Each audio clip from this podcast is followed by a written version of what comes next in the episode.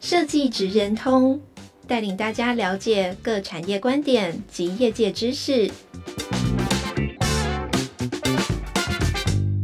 以设计的角度切入，让大家理解各产业中设计职人的成功关键或必备技能，快速掌握产业与设计脉动。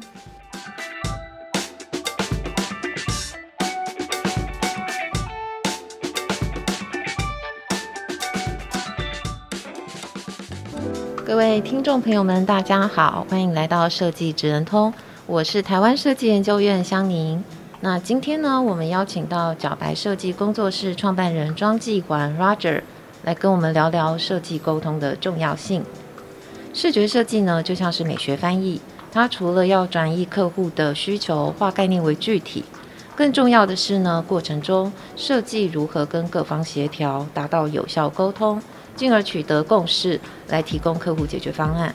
那今天 Roger 呢，会跟大家分享他多年来在视觉设计领域的心得，以及跟客户沟通的美感。那我们先请呢 Roger 简单的介绍您自己以及角白设计的背景、擅长的专业。嗯、大家好，我是角白设计的 Roger。那这是我第一次录 Podcast，很谢谢香宁的邀请啊。嗯、如果要讲我自己啊，嗯、呃，其实我自己的身份并不是纯粹的设计师。我最早我的主修是 Fine Art 的部分，所以，呃，这样子的一个经历对我来说算是蛮特别的，等于说有点跨界的一个概念在里面。那再先讲到呃工作室的部分好了，小白设计成立大概是在二零零六年，所以到现在大概也有十七年的时间了。那这段时间里面，我们也做过了很多样子、很多类型的一个案子啊，呃，包括是品牌的啊，或者是说呃展览的部分、活动主视觉，呃，或者是一些企业的呃 VI。那在这段时间里面都有一些的涉猎这样子。那您之前提到您是在英国中央圣马丁艺术与设计学院念那个艺术。那这么就是纯艺术的创作背景，是不是有影响你之后在视觉设计上的转移？因为感觉有不同的切入点，可以更没有边界。嗯，的确是这样子。其实我也可以跟大家分享一下我自己的一些呃，在比较年轻的时候的一些心路历程。呃，当时我呃念完硕士以后。我回到台湾的第一份工作，也是我现在目前唯一一份有拿薪水的工作，是在故宫博物院。所以想当然了，念 Fine Art、念纯艺术的人，应该的确是到这样子的一个文化机构里面去待。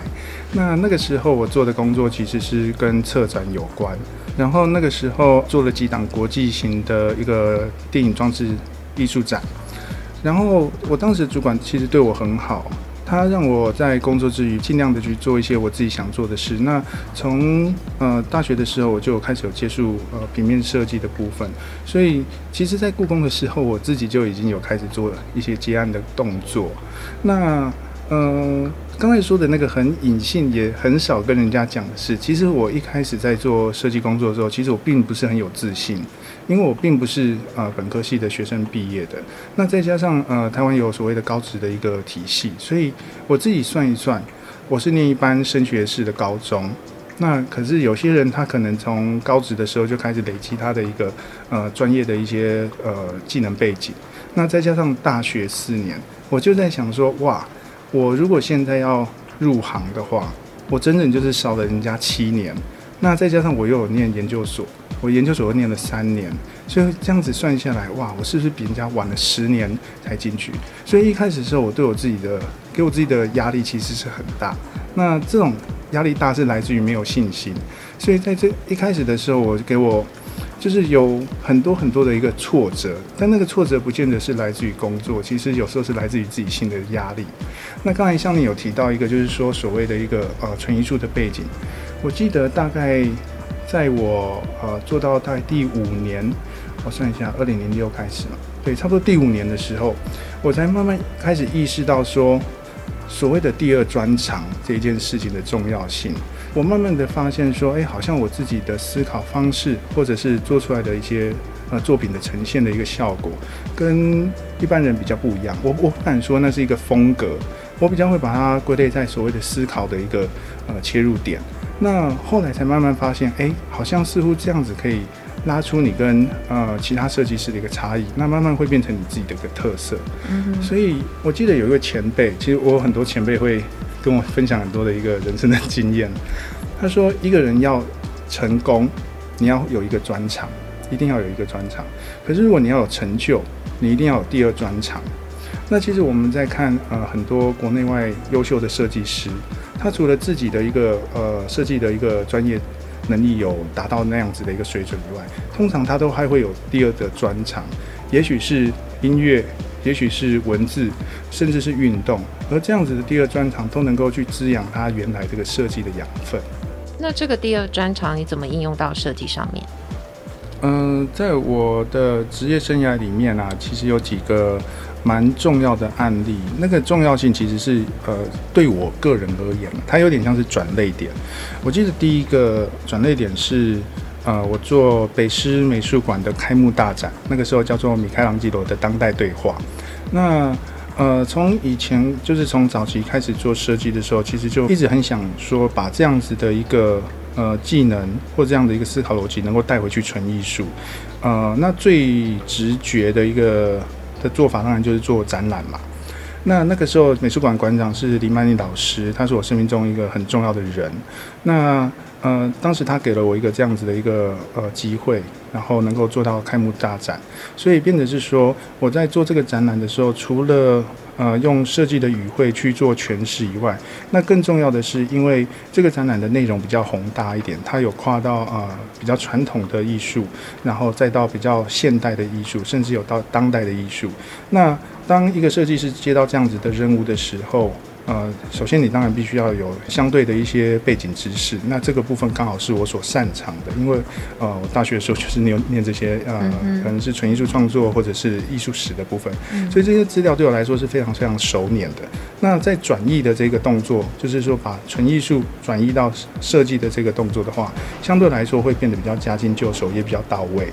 而那一次的展览，呃，也做的呃非常的开心，然后呃成果也非常的好，所以。这个就是我刚才一直强调的，说所谓的第二专长的一个一个魅力。嗯哼哼。所以呃，其实你们的服务内容以视觉设计为主，但是你们常常会有很多的跨域合作，那就不会是只有视觉这件事情发生，包括呃像是空间啊、包装啊、策展这些很多东西都要框在一起。那在这样子跨域合作的过程呢，你必须要跟专案的不同关系人去做沟通。然后取得共识跟连结，再进行转译。那有哪些的沟通技巧跟美感这边需要注意？我我觉得，嗯、关于沟通技巧这件事情，其实它并没有一个呃一定的道理或者是一定的规则，因为每一个人的个性都不一样。那我们在表达事情或者在叙述事情的时候，都会有各自的一种方式。呃，但是不论。你是什么样的一个个性，或者你说话的方式是快或慢，或者是比较呃侵略性比较高，或者防守性比较高的话，我觉得在沟通的第一步来说，它都会有一个通则。这也是一呃曾经一位长辈跟我说的，他跟我说，当你想要跟人家呃有所连结，也就是有所沟通的时候，第一步最重要的是聆听啊，就是聆听这两个字很重要，嗯。那个时候我听到的时候，并没有办法那么的去了解这两个字的一个的魅力。那在呃工作几年以后，慢慢去回视说，呃每一次专案在跟客户沟通的一个过程中，我后来发现，聆听这两个字真的是有点像是救命丸，甚至是一个呃那叫什么解铃还须系铃人的那个铃。嗯嗯嗯。因为我觉得听这件事情是非常非常呃有魅力的，就是。当我们还不清楚对方在想什么的时候，我们尽量去提供一个机会，让对方先讲。而在对方讲的同时呢，你并不是在想着说要怎么样去反驳，或者是、嗯、或者是说服。对、嗯、我从我从来不想不喜欢说服这两个字，嗯、而是我觉得很重要的是在聆听的过程中，你必须要产生同理心。就是你能够很真实的听到对方他在诉说他的一个需求，而在那个很短的时间里面，你必须要快速的去消化他真正想要的东西，然后适度的用呃自己的方式去跟他达成到一个某一种的呃和谐，那个频率上面的和谐。我觉得这是在所有的沟通，不论对方他是比较呃好沟通的，或者是呃比较难沟通的客户，我觉得这个这个都第一步都是不变的一个道理。所以变得是说，像我在开会的时候，我能够的话，我都尽量不要做第一个说话的人。我很喜欢去听人家说话，不管是一个、两个、三个。当你听得越多的时候，老实说，事后你在 feedback 的时候，你会更有自信，因为你能够知道说，我会针对每一个问题或者是对方的需求，去给予最最切切的一个回答。这样子，就是聆听才能知彼。对对对。那这个呢，就是需要常练习。之前那个呃，Roger 也有跟我分享过您跟蔡导的沟通，你要不要聊聊？嗯，那个蔡明亮导演，OK，嗯，呃，蔡导是一个非常典型，也也也非常有趣的一个一个人物，或者我们讲他是一个范例。其实跟蔡导的沟通就是非常非常需要很高度的技巧，但是那个技巧不是耍什么小手段，这个就回归到刚才说的呃聆听这件事情，然后又再回到更之前讲的所谓的第二专场的这件事情。那蔡导是一个，我们大家都知道，他是一个很知名的国际导演，那也拿了非常多呃国际型的奖项。那但其实骨子里面，蔡导他就是一个艺术家，他是一个很高度创造性的一个艺术家。所以当你在跟他聊天的时候啊，或者是说他在讲说他对于他的海报或者是展览的视觉的一个呃需求的时候，其实他是非常天马行空的。那有时候他是在讲 A，可是事实上他心里面在想 B。但是呢，如果你是很能很了解说所谓的艺术创作是一个什么样的状态的时候，就那个宇宙是什么样的时候，其实你才有办法去跟他做沟通。比方说，他有时候跟你讲说，哦，我希望这里是一一大片的海，但事实上他可能不是讲海，他可能是讲黑洞。黑洞，对，非常有可能就是一个黑洞。但是呢，我们大家都会很有默契，就是说，嗯，我知道你在讲黑洞，但是我们现在是在讲海，但是他会一直跟你讲海哦。可能说哦，这里的我要真的是波涛汹涌的海，或是平静的海，但是你自己会能够慢慢去了解说，他所谓的那样子的一个状态，其实要怎么样转移到说真正他呃心中的那那一片黑都有可能。所以我觉得这是一个非常非常有趣的事情。第一个就是先要听嘛，那再来就是说你必须要具备那一个领域的一个相关知识，才有办法去跟呃这样子的一个创作型的人来去做沟通。你要懂 fine art，你要懂电影。对，背后的养分要很多。没错，没错。所以，呃，视觉的沟通其实不能 focus 在表面的语义，你甚至可能要有很多的生命经验去 support 你。嗯，尤其是到现在这一个，呃，这个时代，我是觉得比较难用单纯的一种身份去定义设计师。其实，设计师他可能就是一个创意。呃，制造者或提供者或者完成者，我们其实我现在也很少做一个案子说，哦，他单纯只要视觉设计。嗯哼。现在的跨界或者现在的载体这么的发达，大家在获取资讯的的管道这么多，可能已经不会是一个一张海报，或者是一这个一份 DM，或者是一个 EDM，它可能会夹杂了很多很多的兴趣出来，可能会有声音的，有影像的，影像是指会动的影像。那这个时候，呃，所谓的传统的一个视觉设计师，或我们讲平面设计师，他可能会变得是需要更知道更多所谓的呃不同领域的设计专业是在哪里，这样子你才有办法生产出符合这个时代所需要的一个一个物件出来。那你的工作呢，经常需要很多的呃发想跟灵感，那你平常是怎么获得这些养分？那尤其是在沟通能力跟口条这方面。你有任何的方式去训练你自己吗？嗯，这算是两个问题嘛。我先讲说所谓灵感的部分好了。我并不会刻意的做什么事情去获得我要的那个灵感，也就是那个答案。嗯哼。我觉得对我而言，玩是一件很重要的事情。那个玩其实是很用心、很用心的去感受你的生活。呃，也许我去跟朋友去唱 KTV，我就会非常非常用力的唱。那个不是说我要变得像歌星一样那样子唱，而是我会去感受那个现场的一个呃音乐的旋律，或者是说我们在场每个人的笑容，然后每个人对于一首歌词的反应。有些人可能喝醉了，他在哭；有些人可能大家唱得很开心，在笑。我会很用力的去感受每一分每一秒的那种情绪。好，这是比较感性的部分。那理性的部分，你可能就会真的说，嗯，KTV 为什么回音那么大？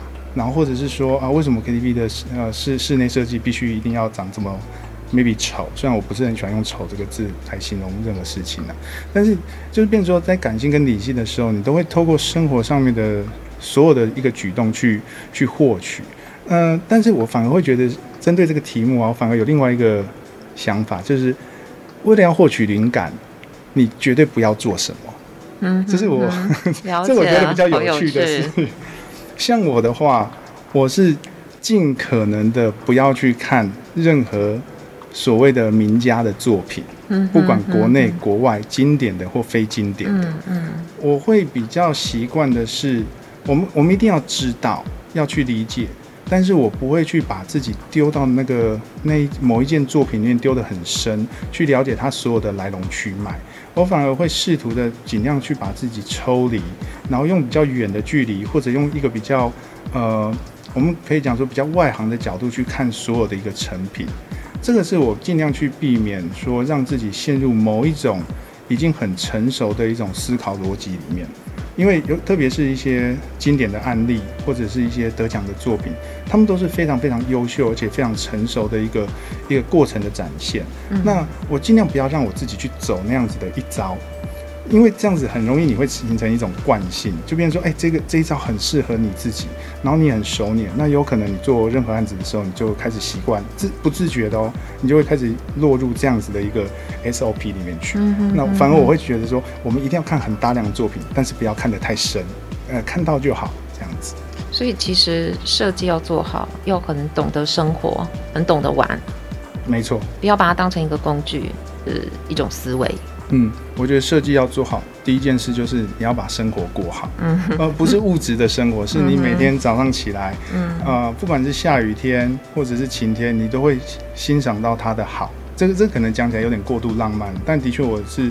呃，不断是这样子的去，也没有要求自己，因为要求到最后，你已经很自然而然。啊，今天下雨好开心，啊，今天出太阳好开心。嗯。然后你，因为你开心，所以你对所有的事情你就会充满了好奇心，什么东西你都会很想去了解它。不是因为你最近新婚的关系。呃，那个又是另外一 一一个生命的探索。感觉是现在目前是在很享受的探索中。你说你最近的作品就是呃灵感全有。因这样子会对不起以前的作品。我以为是那种大失恋的时期。哦，没有，刚好相反。我会觉得有些人说什么要在最痛苦的一个环境里面才能诞生出伟大的作品，我自己不 不是这么觉得啦。我会觉得是说，是你对生命有很认真、很深刻的去体会，你才会有一个好的一个产出。那。我我我是不太清楚设计师是不是一定要经过这样的过程。当然在，在呃艺术家里面，的确我们看到非常多非常多刻苦的艺术家，然后最后产出很棒的一个作品。当然这也有，如果再更深入了解，其实很多是媒体渲染，就是说我们、嗯、我们要包装它嘛。比方说范谷，你真的觉得他有这么苦吗？嗯、他他玩的可开心的了。那。我我我我会觉得是说，无论是痛苦或快乐，我觉得最重要的是你要用心，要很深刻的去体会，你知道空气的流动啊，或者是那种，就像我们现在录音我听得到的白噪音一样，我都会很享受那样子一点点细微的东西。嗯哼，所以其实聊到后来都是在讲生活的感受层面。对，因为呃这几年也。啊，其实，在早些年比较常去演讲，这几年比较不喜欢讲话了，因为老了讲话很无聊，会变说教。就是很常有人就会，就是会问，呃，要怎么样做好设计啊，或者说，呃，某个功能要怎么用啊？其实我对这样子的东西已经慢慢的无感，甚至有点会厌烦了，因为我觉得设计对我来说，它是一种思考逻辑。真的就是思考逻辑这样子，很抽象。它不是一门工具。比方说，我很会用 AI，我很会用 Photoshop，或者甚至 InDesign 这些，这些我会觉得说，如果你觉得这些东西需要就是设计的话，那我真的觉得你，你真的有点太浅了。那个是必备而已。就像一个厨师，他要把菜煮得好，他不会跟你讲说菜要怎么切，然后你煮出来的菜才会好，或者火要开到多大，锅烧到多热才能煮出一盘好菜，不会。到最后都会变得是不是沦为技术性的讨论，而是一个呃对于生活的一个体会的深刻程度。对，这是我跟很多不同领域的一些呃大师聊天聊到最后的一个心得。比方说跟蔡导，我们几乎没有在聊电影要怎么拍，可能会问说，哎，你觉得那个呃昨天的新闻事件是什么？然后我们就在聊那个新闻事件，但看起来我们就在闲话家常，但其实我们在交换生活的体验，对，对人生的一个感悟。对，对其实不同领域的人就是将对生活体验透过设计、文字或是音乐去体现出来。没错，没错。那我这边想问一题，听众可能有兴趣的，就是你可以跟我们说明一下工作室跟公司的差别吗？嗯，这是一个很很大的一个问题。从呃以前不管是在学校教书或者是在演讲的时候，都有学生有问过。呃，我不敢说我个人的经历就是所有人未来可能发生的一个经历，因为我并没有在所谓的设计公司待过。呃，我最有。最能够去分享的当然是个人工作室的部分，但是因为呃有呃做这么多年了，身边有很多的呃同样是很很优秀的设计师朋友，他们都会跟我分享经验，包括是说我们有时候甚至也会跟设计公司合作，所以呃如果说要我比较这两个差异的话，我觉得是说要看你自己的属性，好，就是说到底我自己是属于呃比较适合呃工作个人工作室或者是。呃，设计工作室，呃，设计公司，那这两个的最大的差异是说，各在设计公司里面，你比较能够在年轻的时候可以看到比较大型的专案，而这个大型的专案是跨领域的，不管是说规模或者复杂程度，在你年轻的时候可以很快的打开你那个视野。好，毕竟因为呃，设计公司的人比较多，甚至他的一个。呃，职业的过程比较长，所以他能够接到一些比较成熟的一个案子。所以在这样子的一个环境里面，你能够知道每一个部门他真正在负责的是什么。但是相对来说，因为你进去以后，你只会负责其中的一个部分，也就是说，你可能永远摸不到，比方说，你永远摸不到财报，或者是你永远摸不到行销，或者是说，呃，你摸不到业务。那这个刚好都是设计师最缺乏的。嗯嗯嗯。什么叫做设计师最缺乏呢？就是当你去了一个设计公司，你想要跳出来变个人工作室的时候，你第一个第一个面对到的问题就是你的客户在哪里？嗯。那你如果没有业务能力的话，你可能不知道怎么去 approach。那再过来，哎，客户来了，第二个问题马上又来了，不知道怎么报价。因为在以前的设计公司从来不知道，对，哎，不知道怎么报价，甚至我不知道一个专案的价钱大概落在哪里，好，所以就是接踵而来的一些问题是在个人工作室的时候会发生。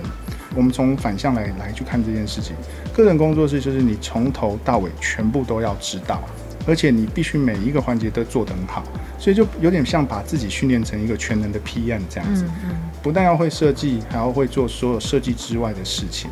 那至于呃，哪个好，哪个不好，我都觉得没有哪个好，哪个不好。世界上有很多很一流的呃个人工作室，也有一流的设计公司。我觉得最终还是要回到说你自己的喜，对你的需求，或者你喜欢做哪一块，甚至说你真的擅长做哪一块。这个其实我自己觉得说，你做了可能超过五年，甚至到十年的时候，所有的问题都还是要解决，只是你可能先。做个人工作室跟先去设计公司，它其实只是先后次序的问题。那呃，可能一般学生对于这件事情会很很困扰。我会觉得说，真的不用给自己那么大压力，就先去，有好的机会我们就先去做。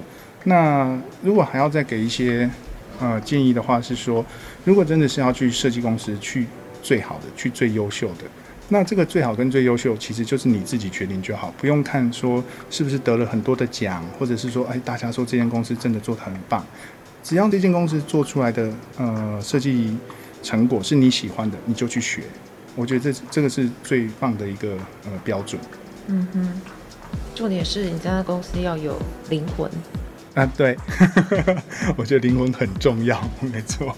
嗯哼，OK，那我接下来呢要逼问你一题，就是你目前为止有没有遇过就是非常难搞的客户？你讲的棘手的案子。你白话是机车的意思吗？你会回答我吗？当然有啊，而且很多呢。但是我不能指名道姓。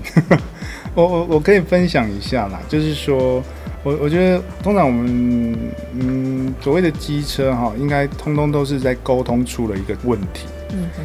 不管是前期。他很机车，那一定是沟通出了问题。中期也是，就是你可能提案提了两次、三次以后，这是中期。到最后结案的时候，可能他又有意见，那个其实通通都是沟通的的导致的。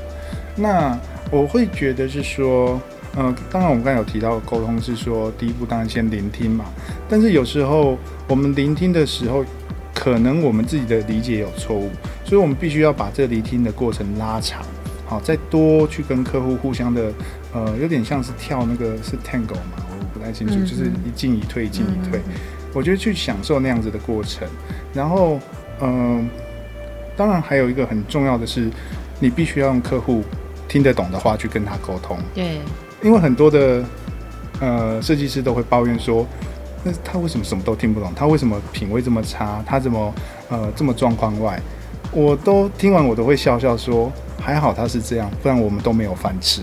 嗯哼哼，就是因为他们不懂或者不理解，嗯、所以才会有设计师的一个存在的必要。如果你的客户是非常哇，设计真的是一等一，品味一等一，那就没有需要你的一个一个一个一个呃意义在了嘛。所以基本上我都存着一个感谢的心态，说还好他不懂。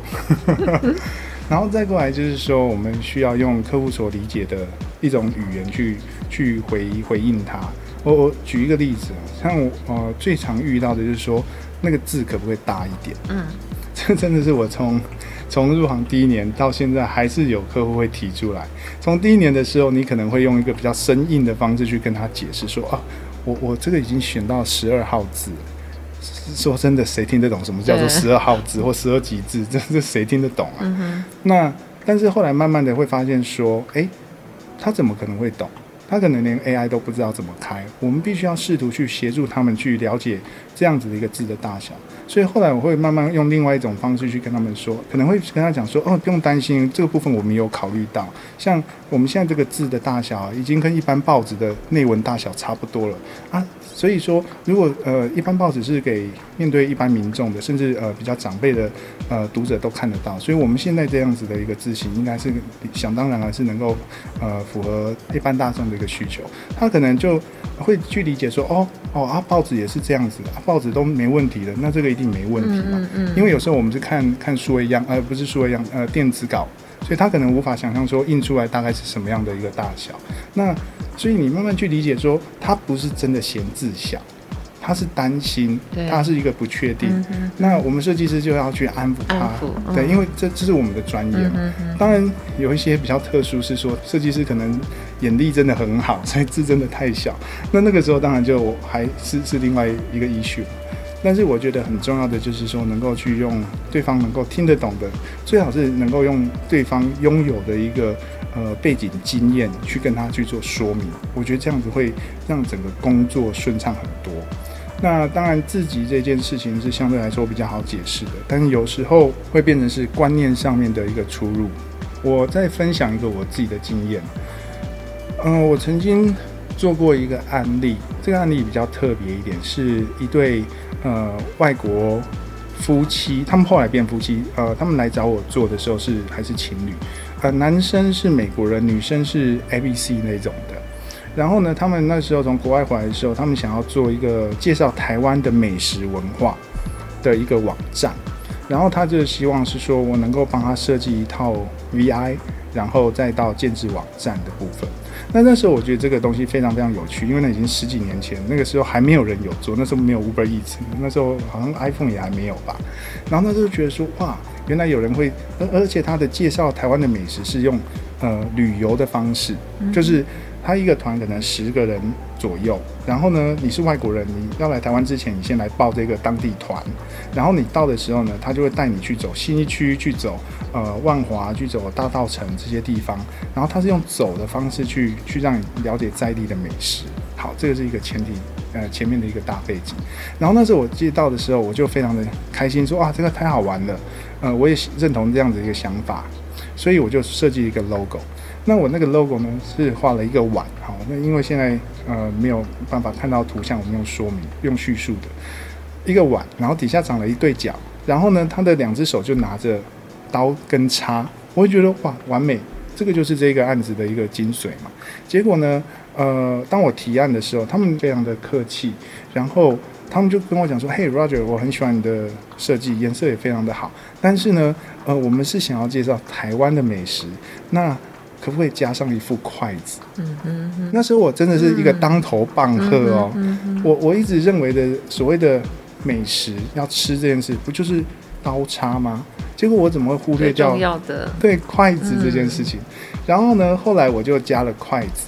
那在延伸设计的部分，因为还有汤匙，所以我就画了一个汤匙。就这件事也是让我又当头棒喝了一次，就变成是说我画的那个汤匙是西式汤匙。有点像我们那个小餐点的那种汤匙，结果呢，他就找了一张照片给我看，他说：“嘿，Roger，我觉得台湾的汤匙啊，就是你们在板板豆那个粉、嗯、白色的那种很、嗯、塑胶的吗？对，塑胶薄薄的那一种。嗯”他说：“哎，我觉得这个才是台湾的汤匙。”这件事情在我嗯、呃、刚开始职业的时候就发生，对我来说是一个很大很大的一个启发。呃，我们常常会觉得是说我们要说服客户。我刚才有提到，我从来不说服客户。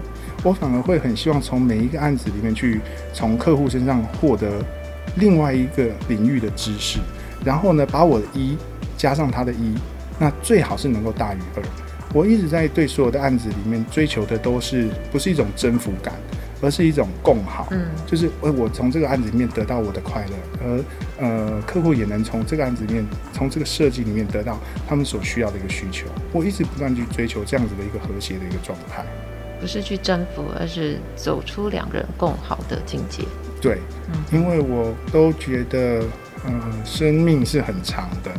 呃，如果说我们能够在呃工作或者是在设计之余，我们还能够获取不同的知识，我觉得这是一件是一个不断保持你继续下去的一个动力。好，今天因为时间的关系，所以没有办法跟 Roger 继续畅所聊。那我们谢谢 Roger 带来这么棒的分享，我们设计职能通下次见喽。OK，谢谢大家，拜拜。拜拜。